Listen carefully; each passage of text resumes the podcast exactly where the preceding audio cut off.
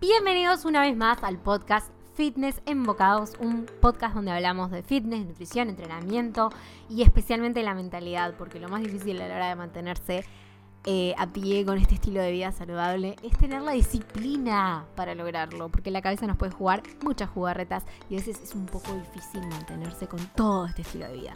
Así que bueno, nos focalizamos mucho en lo que es la psicología detrás de todo esto, basado en neurociencia, porque me fascina la neurociencia. Yo no soy ni psicóloga ni neurocientífica, claramente, pero me encanta, soy una nerd, me encanta leer en mi tiempo libre. Mi diversión no es Netflix, mi diversión no es salir con amigas, mi diversión no es Em, mirar películas, escuchar música. Soy una fucking nerd. Me gusta leer, me gusta leer libros, me gusta comerme libros, me gusta escuchar podcasts, me gusta ver masterminds, me encanta aprender. Soy una sedienta del conocimiento. Y estoy muy enamorada del fitness, de la nutrición, del entrenamiento y muy, muy enamorada de la psicología cognitiva y de eh, la neurociencia. Así que estoy leyendo eso todo el tiempo.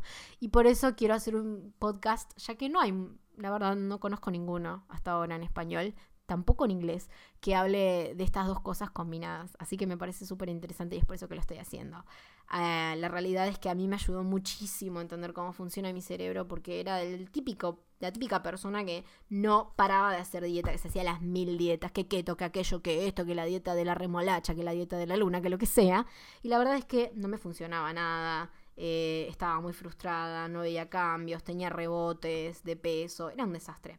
Hasta que, bueno, entendí cómo funcionaba mi cabecita y logré, realmente logré hackearla, entre comillas, para lograr mi cometido y hacer lo que estaba buscando. Pero bueno, en el episodio de hoy vamos a hablar de otra cosita. Quiero explicarles algo. La diferencia entre perder peso y quemar grasa. Porque a veces cuando uno dice, ay, quiero perder peso, la gente dice, quiero perder peso. ¿Cuál es la diferencia entre perder peso y quemar grasa? Te lo voy a contar en este episodio. Muy bien, el día de hoy vamos a hablar de eso. Me parece sumamente importante entenderlo porque cuando uno dice que quiere bajar de peso, en realidad no se refiere a eso. Uno realmente, o sea, la mayoría de la gente, creo yo, ¿no? No quiere bajar de peso. No es que quiere, que lo que le importa es que baje el numerito de la balanza. Eso realmente no le importa a nadie. Lo que importa es cómo te ves cuando tenés como un objetivo en mente y eso. Em, y cómo te ves va a tener mucho en cuenta o sea, va a tener mucho que ver con lo que vos querés, cuál es tu ideal de belleza, qué es lo que estás buscando verte. Ahora, ¿te querés ver súper flaco y sin definición o te querés ver eh, formado, como se le dice en, inglés, toned, no sé cómo se dice en español, pero o sea, como ese, ese look de que tenés músculos y que a la vez estás como em, flaco, digamos. No, no me sale mucho en español esto, no, no sé cómo se estaría diciendo, perdón. Eh, pero bueno, en fin, eh, la diferencia es esa. Es importante entender esa diferencia. Porque... Bueno, la gran diferencia es que, bueno, perder peso es, es, eso, perder peso, o sea, que baje el número de la balanza. Ahora, lo que vos tal vez querés es construir músculo y quemar grasa. Cuando vos bajás de peso, eso se puede ver a muchos factores. Puedes A, perder agua, B, perder grasa, C, perder músculo. Y yo creo que la mayoría de la gente lo que busca a la hora de, entre comillas, perder peso es realmente eso, quemar grasa y construir músculo para verse mejor. Entonces, para lograr esto, lo que tenés que hacer es no matarte con la dieta, no es la respuesta. Sí tenés que comer más sano y tenés que entrenar con pesas. Tenés que construir músculo y tenés que bajar de peso. Mucha gente pregunta, ¿cómo hago para tener abdominales? Para tener abdominales, primero y principal, tenés que tener abdominales. Todos tenemos abdominales, claramente. Pero no todos tenemos los abdominales trabajados. No todos tenemos los abdominales muy marcados y el músculo atrofiado lo suficiente como para que se note cuando nosotros bajamos esa grasa, cuando quemamos esa grasa que está tapando los abdominales. Entonces, a la hora de decir, bueno, quiero verme definido, tenés que hacer dos cosas. Tenés que quemar grasa a través de un déficit calórico, con una dieta en lo posible sana, porque sí, se puede perder peso comiendo hamburguesas de McDonald's, pero no es lo mejor.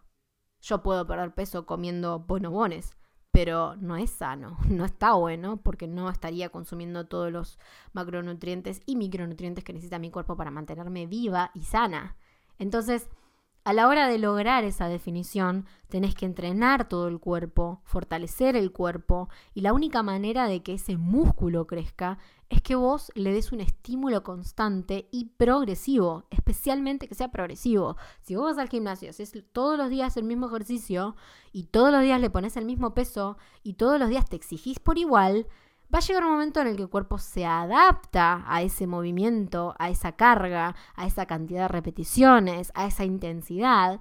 Y va a llegar un momento que se va a adaptar, se va a volver eficiente y va a quemar mucha menos cantidad de calorías de las que quemaba antes. También el músculo se va a volver eficiente con ese movimiento y va a dejar de hipertrofiarse porque siempre va a necesitar una carga extra. Es por eso que la única manera de lograr esa hipertrofia es a través de lo que se le llama progressive overload en inglés, que es como una especie de sobrecarga progresiva, vendría a ser la traducción. ¿Qué es la sobrecarga? Esa sobrecarga progresiva básicamente es eso. Cada vez que vas al gimnasio tenés que dar un poco más de lo que diste antes. ¿Cómo puedes hacer esto? Cuando sos nuevo en el gimnasio, esto es fácil, porque vas a arrancar con un peso muy bajo o sin peso, solo con peso corporal, y poco a poco le vas a ir agregando un kilito, medio kilo, dos kilos, cinco kilos. Y vas a notar mucho progreso al principio, porque es muy fácil al principio, porque estás lidiando con cargas muy bajas. ¿Qué pasa cuando ya hace rato que vas al gimnasio y tenés que seguir jugando con este overload porque sabes que no hay otra forma de seguir notando cambios. Ahí es cuando entra eh, en juego distintas técnicas que si, bueno, si vos ya sos más avanzado en el gimnasio y estás yendo hace rato y te estancaste porque de repente estás haciendo sentadillas con 100 kilos y sentís que no podés hacer más porque es mucho peso, realmente, porque no estás hablando de 10 kilos, son 100 fucking kilos, es mucho peso. Entonces, ¿qué haces ahí? implementas técnicas. Metes una RP más, metes un set más, tratas de subir un kilo, medio kilo de cada lado, o haces pausas. Por ejemplo, si estás haciendo un squat, cuando estás abajo en el, squat, parás y decís, voy a aguantar 3 segundos. 1, 2, 3, subo. Bajo. 1, 2, 3, subo. Y así.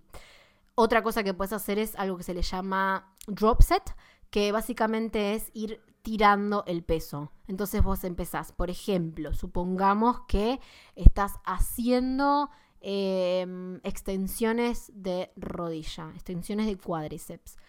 Lo que vas a hacer es, te vas a sentar en la silla, vas a hacer el ejercicio y vas a hacer, por ejemplo, no sé, 20 em, repeticiones con, no sé, 20 kilos. 20 repeticiones con 20 kilos. Vas a subir el peso. Después vas a hacer 15 repeticiones con 25 kilos. Vas a subir el peso. Vas a hacer, mm, no sé, 12 repeticiones con 35 kilos. Y así, a medida que vas bajando el número de repeticiones, vas subiendo la cantidad de kilos. Y después lo haces al revés. A esto se le llama pirámide al revés lo haces. Arrancas desde el más alto, o sea, de la cantidad de, de peso más alta y repeticiones más bajas, hacia arriba. Y así. Esa es una muy buena forma de hacer. Otra buena técnica para implementar se llama Myo Reps, que es haces una repetición entera y otra a la mitad. Y bajás y volvés, repetís. Una repetición entera, una a la mitad y repetís. Muy bien. Después Em, estas mayor reps se pueden hacer de otra manera, a su vez, que es, haces todo lo que puedas de un ejercicio, por ejemplo, suponete que estás haciendo dominadas, haces todas las dominadas que puedas. Cuando ya sentís que no das más, parás.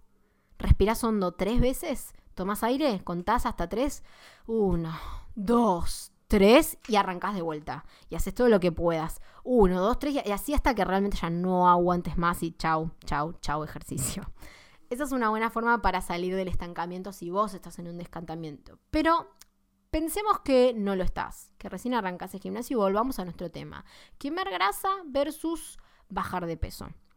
Entonces, si vos querés que se te marque esa panza, lo que tenés que hacer es lo que te comenté antes, hipertrofiar esos músculos. Y ahora viene la parte más difícil, bajar esa grasa. Porque ya tenés esos músculos re hipertrofiados tenés ese abdominal bien marcado, re fuerte, pero ahora tenés un pedazo de grasa que te lo tapa.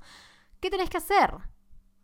quemarla, tenés que quemarla para que se note lo que está abajo de la grasa. Porque vos tenés es como una frazada que la está tapando y tenés que quitar esa frazada para que se note. Y esto lo lográs con un déficit calórico. ¿Cómo lo lográs?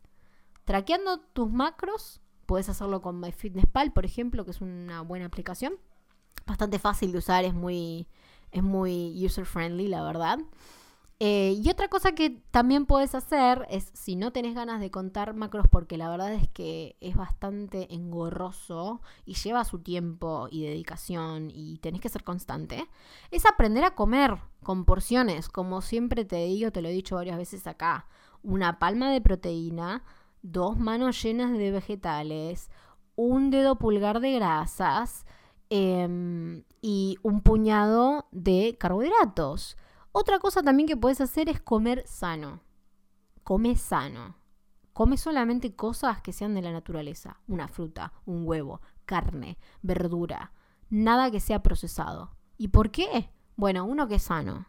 Pero lo segundo es tratar de pasarte con las calorías con comidas sanas, nutritivas y naturales, que no están procesadas por el ser humano. Te aseguro que te va a costar mucho porque vas a estar súper lleno y no vas a dar más. Trata de comerte tus calorías en manzanas. Te aseguro que no llegas, no llegas, no llegas, te llenas demasiado.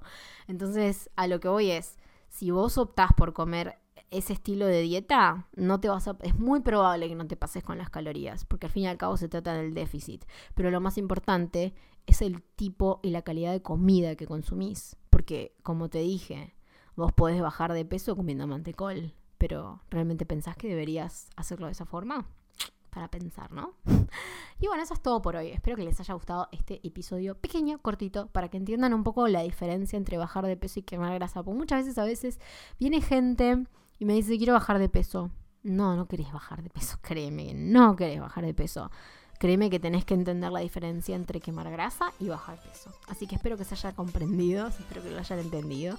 Y bueno, si les gustó este episodio, espero que se suscriban, que me dejen unas lindas 5 estrellas y que me escriban algo tipo, ay, me hechizo la más, aguanta este podcast. Suscríbanse. Eh, se lo pasen a un amigo, si les parece interesante y creen que su amigo necesita escuchar esto o a un pariente, compañero de trabajo, vecino, al perro, a quien sea. Eso es todo por hoy. Eh, y bueno, nada, eso es todo. Les mando un beso muy grande. Chau, chau.